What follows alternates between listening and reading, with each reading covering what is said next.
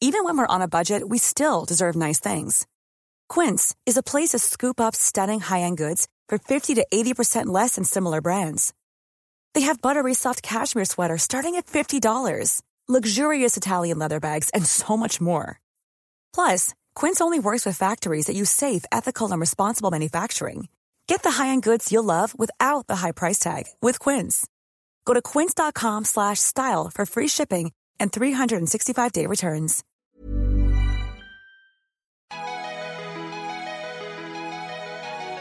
Bonjour, je suis Jean-Mathieu Pernin. Bienvenue dans Libellisé, le podcast de Libération qui vous raconte la présidentielle. On lit souvent que la course à l'Élysée 2022 intéresse moins, que les Français ont la tête ailleurs, que la compétition électorale passionne autant qu'une épreuve de squeletton par moins 10 degrés au JO de Pékin. Voilà des gens n'ont pas encore écouté Libellisé. Mais quelle erreur Vos différents messages envoyés sur libellisé.libération.fr nous indiquent que nous sommes sur la bonne voie, que vous êtes friands d'infos, d'analyses et de coulisses politiques, et nous vous en remercions grandement. Notre devise, un citoyen content d'aller aux urnes, c'est un citoyen qui a écouté un bon podcast, est encore valable cette semaine. Alors on y retourne C'est parti il y a comme un malaise à droite. Hein. Lors de son premier meeting de campagne au Zénith de Paris euh, dimanche 13 février, Valérie Pécresse a évoqué le grand remplacement, reprenant une théorie chère à Marine Le Pen et Éric Zemmour. Concernant l'immigration, cette ancienne bébé Chirac a opté pour une ligne dure pendant la primaire de son parti et continue à surfer dessus, persuadée qu'elle empêchera ainsi l'hémorragie des militants LR les plus radicaux, sans vraiment de succès pour le moment au vu des sondages. Libellisé, épisode 3, Valérie Pécresse la tentation de l'extrême. Alors on va en parler avec Jonathan Boucher-Petersen, salut Salut Alors tu es rédacteur en chef adjoint chez Libération, chef du service politique. Vous l'avez déjà entendu d'ailleurs lors du premier épisode de, de, ce podcast. Je parlais tout à l'heure d'une d'une campagne qui ne passionne pas les foules. Est-ce que toi qui en suis depuis un certain temps maintenant des campagnes présidentielles, est-ce que tu trouves que celle-ci est un peu en dessous? Elle est un peu en dessous, elle est très compliquée à suivre et elle, est, elle nous fournit beaucoup de boulot. Après, je comprends quand la nature des débats soit pas euh, absolument passionnante pour les Français. Il paraît que ça se joue dans la dernière ligne droite, il serait temps qu'on y arrive. D'accord.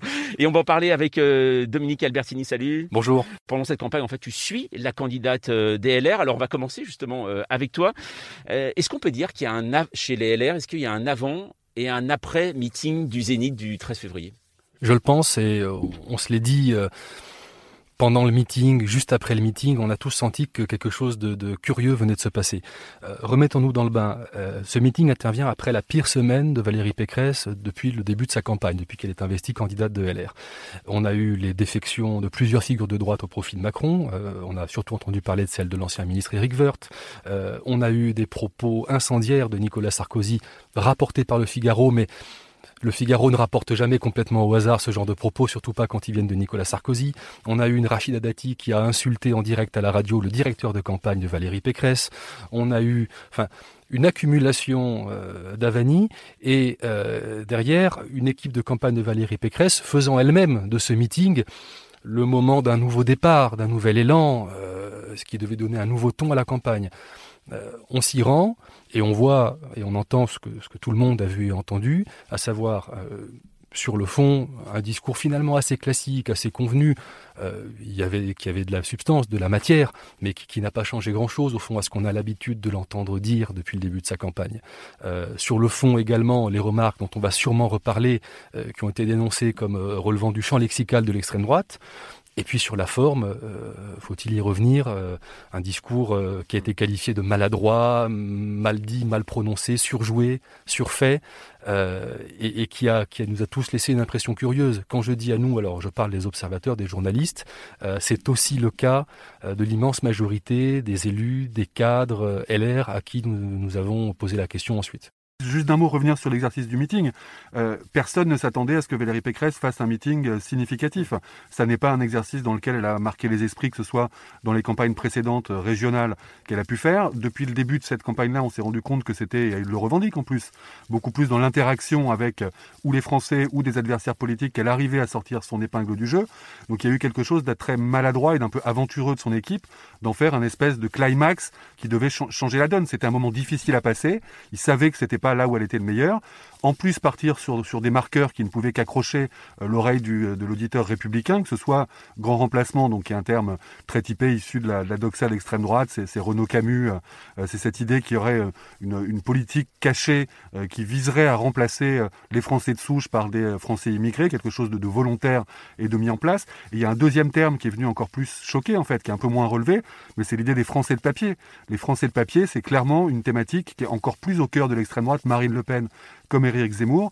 Et en fait, euh, on pensait qu'elle pouvait se servir de ce moment-là pour affirmer ce qu'était Valérie Pécresse. Et on se rend compte qu'à part une pâle copie d'Éric Ciotti, ça n'est pour l'instant pas grand-chose dans l'opinion publique. Ça pose une question qui est celle de comment est-ce qu'on a réfléchi euh, autour d'elle euh, à ce meeting. Que voulait-on en faire? Sur quoi voulait-on la faire juger par son public? On nous demande aujourd'hui de la juger sur d'autres critères que ceux qui avaient été décidés par l'équipe de Pécresse elle-même. Voilà, ça c'est curieux.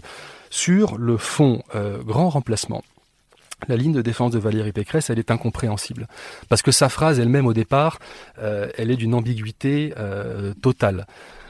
Il n'y a pas de fatalité au grand remplacement. C'est une phrase à laquelle chacun peut comprendre ce qu'il veut selon ce qu'il y cherche.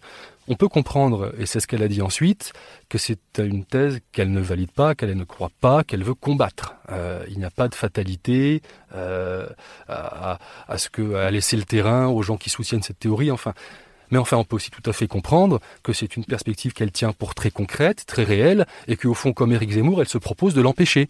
Bah, si on transpose cette phrase en disant il n'y a pas de fatalité au réchauffement climatique, euh, a priori, c'est qu'on considère que le réchauffement climatique est une réalité, mais qu'il y a des moyens d'action dans la politique publique pour euh, en limiter ses effets. Mmh. Donc de fait, ça ne peut être compris que comme une validation. Et donc là, euh, voilà, on, est au cœur du problème fondamental de la campagne Pécresse, qui est, qui, son ambiguïté. Ça veut dire que elle laisse, euh, elle laisse entendre, elle suggère euh, des choses qui sont censées parler à une frange de la droite ou à une autre, et on a l'impression qu'elle oscille en permanence entre ces deux pôles, mais sans jamais donner une définition exacte de ce qu'elle est elle et de ce à quoi elle croit. Alors pourquoi elle fait ça, Valérie Pécresse? Parce qu'on la connaît bien, Valérie Pécresse. On l'a souvent définie comme une bébé Chirac. On a a même dit qu'elle pouvait être Premier ministre d'Emmanuel Macron. Et là, depuis les primaires, elle vire clairement euh, sur la droite avec un discours très très radical sur l'immigration, voire la sécurité. Pourquoi elle fait ça?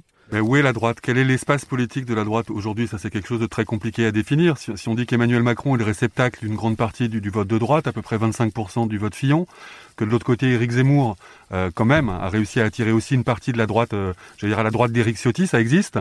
Euh, quand on voit la tonalité d'Éric Ciotti dans la campagne de la primaire qui a surpris, en tête du premier tour, 40% au deuxième tour, voilà, on arrivé dans une fin de quinquennat où la droite était considérée comme prise en étau.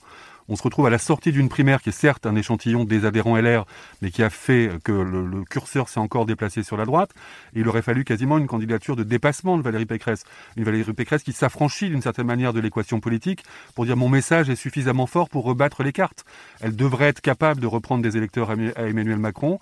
Elle devrait être capable de reprendre des électeurs qui sont tentés par Éric Zemmour. Elle ne devrait pas se comporter comme étant sous la pression d'une droitisation que par ailleurs, dans les discours, elle a plutôt tendance à à, regretter. Bébé Chirac, c'est, un label qui a longtemps été porteur à droite. Ça voulait dire qu'elle a eu de l'expérience, qu'elle vient de loin et que un des grands hommes de la droite l'a considéré comme crédible très tôt. Nicolas Sarkozy a suffisamment rapporté que celui qui l'a fait ministre, c'est lui qu'il a fait ministre à, deux reprises dans des ministères plutôt techniques, hein, enseignement, enseignement supérieur, budget. C'est pas non plus des ministères où on acquiert une, une surface politique et une identification très forte. Donc elle avait un enjeu à, dire qui, est, qui êtes-vous, Valérie Pécresse? Donc euh, sur le plan humain, sur le plan du projet de société, euh, sa vision de l'avenir, sa vision de la France. Ça c'était clairement un enjeu. Et, et, et après, dans, un côté plus conjoncturel, elle avait un enjeu à redéfinir ce qu'est le périmètre de la droite. Et c'est vrai qu'à force de godiller, on finit par nature par créer, par créer plus de troubles que de clarté. Et pourtant, Dominique, c'est vrai que quand on regarde le programme de François Fillon en 2017 sur l'immigration, c'est la même chose aujourd'hui Valérie Pécresse, quota d'immigrés, référendum sur l'immigration. Elle s'en inspire clairement donc de cette branche filloniste en fait qu'elle veut récupérer aujourd'hui. Oui, alors la, droite est de longue date sur une position qui la rapproche de plus en plus euh, de ce qu'est ou de ce qu'a été euh, le, programme du, Front National. Prenons un exemple. Euh, réservé aux Français les allocations contributives euh, jusqu'à 5 ans de résidence, enfin plutôt ouvrir l'accès aux allocations contributives aux étrangers ayant 5 ans de résidence en France. C'est une forme de préférence nationale, limitée dans le temps, provisoire, mais c'est une forme de préférence nationale euh, qui est le, socle fondateur euh, du programme du, du Front National. Euh, voilà. Donc Pécresse, elle fait ça c'est contraire à, ce qu'a longtemps été son identité politique. Euh, Pécresse relève normalement historiquement d'une droite euh, euh, plutôt modérée, plutôt libérale, plutôt ouverte sur le monde, plutôt optimiste, plutôt européenne. elle a changé de braquet parce qu'elle s'est adaptée à une demande, qui est la demande alors une demande de la société, ça c'est vrai, la société sur les sujets d'immigration, de sécurité a aussi évolué. On peut toujours discuter de l'importance qu'il faut lui apporter. Mais enfin, il y a une demande sociale de sécurité de régulation de l'immigration, elle le prend en compte. Cette demande est évidemment démultipliée quand on s'intéresse à l'électorat de droite qui en fait ses priorités. Euh, il fallait parler à cet électorat pour être désigné comme sa candidate. Elle n'a pas pu faire autre chose pendant la primaire. Et aujourd'hui, euh, lâcher ce terrain, c'est d'abord s'exposer à, décevoir euh, cet électorat. Euh, c'est aussi renoncer à ce que LR tient pour l'une de ses meilleures cartouches contre Emmanuel Macron. Il n'y en a pas 50 parce que sur l'économie, c'est très compliqué d'aller chercher.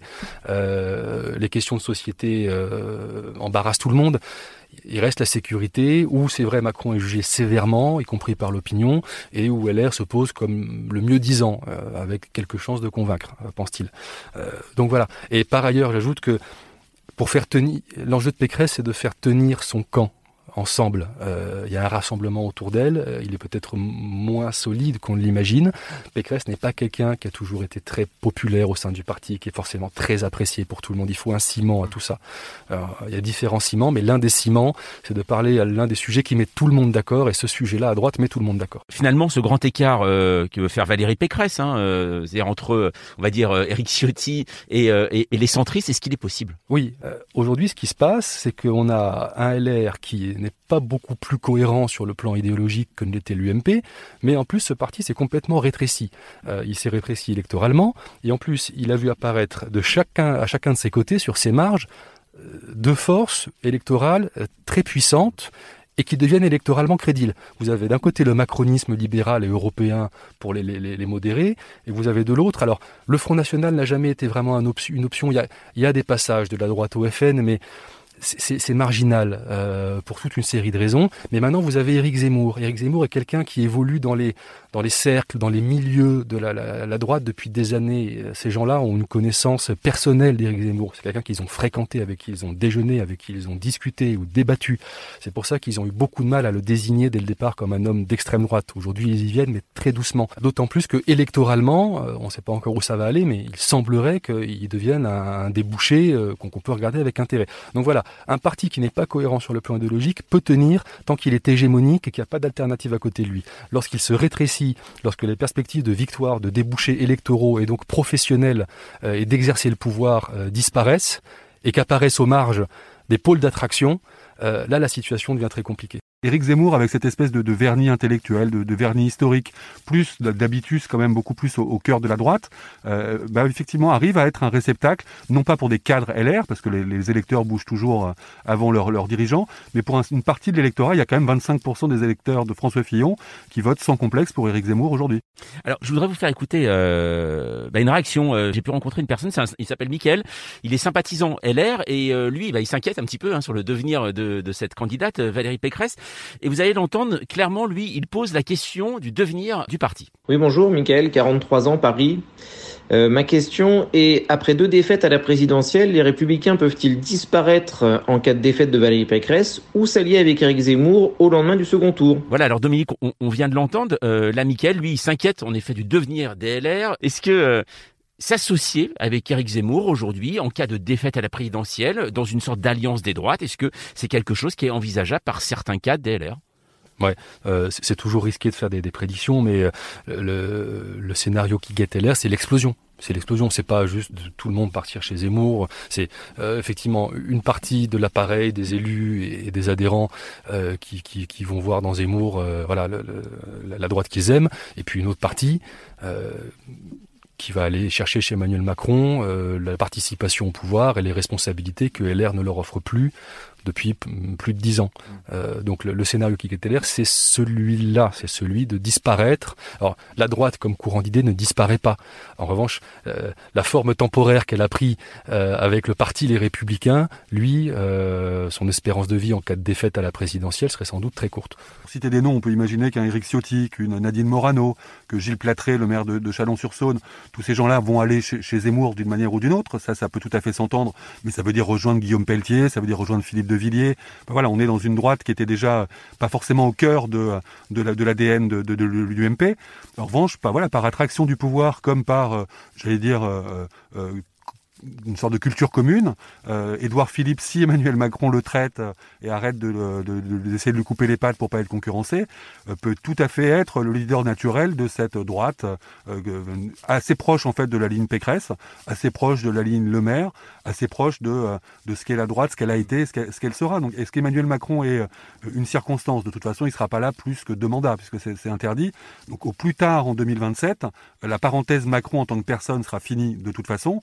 Et Philippe, il a clairement l'intention de prendre la main sur, un, l'héritage du macronisme, deux, les restes de LR, qui a toutes les chances de sortir en très mauvais état de la prochaine présidentielle. Un débouché possible, hein, je dis bien que possible, en cas de défaite de LR, c'est une espèce d'archipélisation où vous verriez des gens partir chez Macron, des gens partir chez Zemmour, et puis peut-être euh, au milieu, euh, des gens monter leur propre boutique. Euh, on pourrait imaginer une, petite formation, la France des territoires, avec Xavier Bertrand, je fais des hypothèses, hein, évidemment. On pourrait imaginer la droite sociale, la droite ceci, cela, et, avec une espèce donc de, de no man's land entre le macronisme et, la radicalité zémourienne occupée par ces, petites formations qui, qui, euh, qui essaieraient de, survivre et d'agglomérer autour d'elle. Euh, une chose, euh, tu en as parlé tout à l'heure, il y a quand même, on le voit, là, si ce terme de grand remplacement est revenu et même est arrivé vraiment dans des réflexions de beaucoup de gens aujourd'hui, alors que rappelons-la, c'est quand même une théorie du complot, hein, c'est véritablement c'est l'équivalent de la Terre plate pour les gens xénophobes. Pourquoi aujourd'hui il y a une radicalisation au sein de la société française autour de ce sujet, véritablement, euh, l'immigration? Bah, C'est étonnant parce que c'est une radicalisation, en tout cas une, une, demande de régulation, en tout cas qui, qui, touche pas que la droite et, l'extrême droite. On se rend compte que même quand on sonde un certain nombre d'électeurs de gauche, euh, l'idée que c'est que cette politique-là n'est plus vraiment contrôlée ou en tout cas qu'elle est plus lisible, que euh, les critères sont plus suffisamment sur la table. Après, les moments de crise sont toujours quand même des moments où on a tendance à se dire les nôtres avant les autres, qui est un des du Rassemblement national depuis longtemps. Donc, donc c'est pas tant euh, l'idée que euh, l'immigration c'est fini, euh, c'est que l'immigration elle doit être utile. Donc c'est ce qu'on a vu aussi dans d'autres pays. Donc que ça s'appelle l'immigration choisie, que ça s'appelle l'immigration économique, les gens ont de la lucidité, c'est-à-dire qu'il y a, quand même quelques émetteurs qui disent on veut plus du tout, du tout, du tout d'immigrés, on veut plus de médecins, on veut plus d'étudiants. Non, c'est pas vraiment cette dimension-là. C'est plus l'idée que on comprend plus, qu'on a l'impression que le sujet est un peu mis sous le tapis par les gens en disant mais non non rien n'a changé, non non rien n'a changé. Après, je, pense que c'est, il y a des moments où c'est, euh, dire, plus on est tendu sur son devenir personnel, plus on se dit que euh, partager le gâteau, si on considère qu'il est plus petit, est quelque chose de, compliqué à, intégrer. Euh, après, moi, je ne suis pas convaincu, et on le voit dans les... Il y a une sorte de dualité dans la tête des gens, c'est-à-dire quand on voit des crises migratoires, je pense que les gens de droite et de gauche étaient quand même plutôt impressionnés par ce que Angela Merkel pouvait faire en Allemagne avec l'accueil d'un million de, réfugiés, et un peu gênés, voire honteux, parce que Manuel Valls et François Hollande pouvaient faire en France. Donc les mêmes électeurs de gauche, par exemple, dont on voit dans les enquêtes qu'il y a une demande de politique euh, un peu plus euh, serré, j'allais dire, sur les questions d'immigration, garde quand même l'idée que la France est un pays d'accueil, que la France est un pays qui s'est aussi construit par, des vagues migratoires. Euh, donc voilà, il y a cette espèce de dualité. Après, plus on souffle sur les braises, plus les braises sont, bah, sont à vivre. J'aimerais ajouter que toute l'habileté ou le vice du terme grand remplacement, c'est qu'il n'est pas du tout univoque. On peut lui faire dire énormément de choses. Et c'est pour ça qu'il c'est compliqué à saisir comme sujet. Parce que il faut le voir comme un éventail ou un arc-en-ciel. À une extrémité, vous avez le terme dans son acception euh, ultra radical et complotiste qui veut que euh, tout ça soit le fruit d'un complot mené par des élites mondialisées pour littéralement remplacer le peuple français par des gens qui ethniquement euh, ne sont pas blancs ou pas européens. Hein. Pour dire clairement, des Noirs et des Arabes. À d'autres moments de l'histoire, il était question des Russes parce que c'est une très vieille théorie ou des Asiatiques. Voilà. Donc ça, c'est vraiment quand Valérie Pécresse dit grand remplacement, elle ne pense à ça. Je suis certain qu'elle ne, elle-même ne croit pas suggérer cette idée parce qu'à l'autre bout euh, de l'échelle, si je puis dire, il y a euh, le sens, euh, j'ose pas dire modéré, mais mainstream, parce que maintenant, grand remplacement, c'est devenu une espèce de synonyme d'immigration de masse. donc, quand Valérie Pécresse dit non au grand remplacement, je pense qu'elle croit dire non à, l'immigration en nombre excessif, irrégulé, et c'est ça. Et je pense que c'est aussi ce que beaucoup de gens ont en tête. Au fond, eux, je suis pas sûr que tout le monde imagine que c'est piloté depuis une petite salle de la Commission européenne. Je pense que les gens se disent, il y en a trop. C'est ça que ça veut dire. Mais ça veut, tout, ça veut dire tout ça à la fois. Quand quelqu'un emploie ce mot, ça peut vouloir dire l'un ou l'autre, ça peut vouloir suggérer une chose ou au contraire. Et donc, c'est un terme piégé parce que euh, il, peut vous amener, euh, il peut vous amener par un cheminement intellectuel de euh, sa formulation la plus modérée à sa définition la plus radicale. Sachant que tout ça, ça s'appuie quand même sur 20 ans, on a l'impression que le nombre d'émetteurs qui martèlent sans forcément le démontrer cette idée il y en a trop, cette idée de l'invasion, cette idée de il y en a jamais eu autant.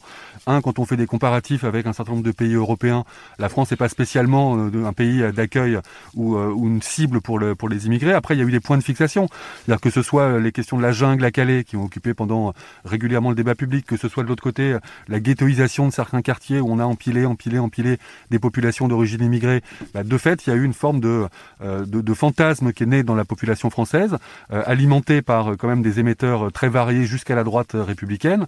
Et aujourd'hui, il y a quasiment un discours qui est considéré comme celui de la naïveté si on essaye de remettre un peu de, raison dans ces questions-là.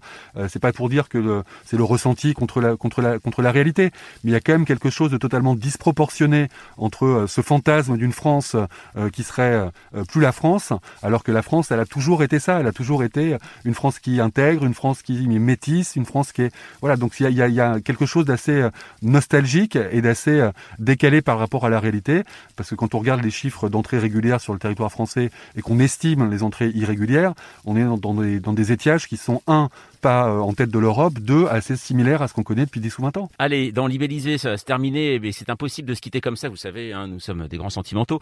Alors, euh, on aime bien la, culture aussi. Alors, chaque semaine, euh, on vous recommande un livre, un disque, un film en fonction du sujet.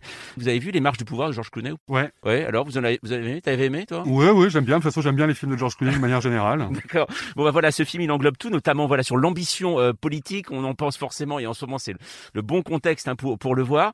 il y a aussi une série, hein, si on veut le voir, avec une femme politique, c'est Borgen, hein, forcément. Alors, celle-là, elle est véritablement géniale. Il y a aussi un bon polar pour finir l'hiver, Le Bloc. ça, Dominique, je te le conseille, toi qui travailles sur la droite, de Jérôme Leroy, ou comment un gouvernement dépassé par les émeutes confie une partie du pouvoir à l'extrême droite, avec quelques crimes par-dessus, hein, ça va de soi. C'est un livre euh, qui montre comment les idées euh, les plus noires deviennent respectables. C'est publié chez Gallimard dans la série noire. Et puis, un morceau de musique pour essayer de définir Valérie Pécresse euh, qui évoque bien la confusion et la perte des repères. On peut dire qu'il y a bah, Where is my mind hein, des, des Pixies. Je pense que avec ça au moins on aura fait le tour.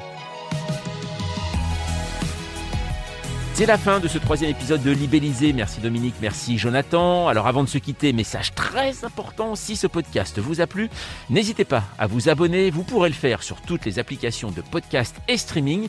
Et c'est la bonne façon de ne rater absolument aucun épisode. Alors n'hésitez pas à vous abonner et à faire abonner. On compte sur vous. Si vous voulez participer, on attend vos messages et notes vocales sur notre boîte mail libellisé at libération.fr. Nous, on se retrouve jeudi prochain.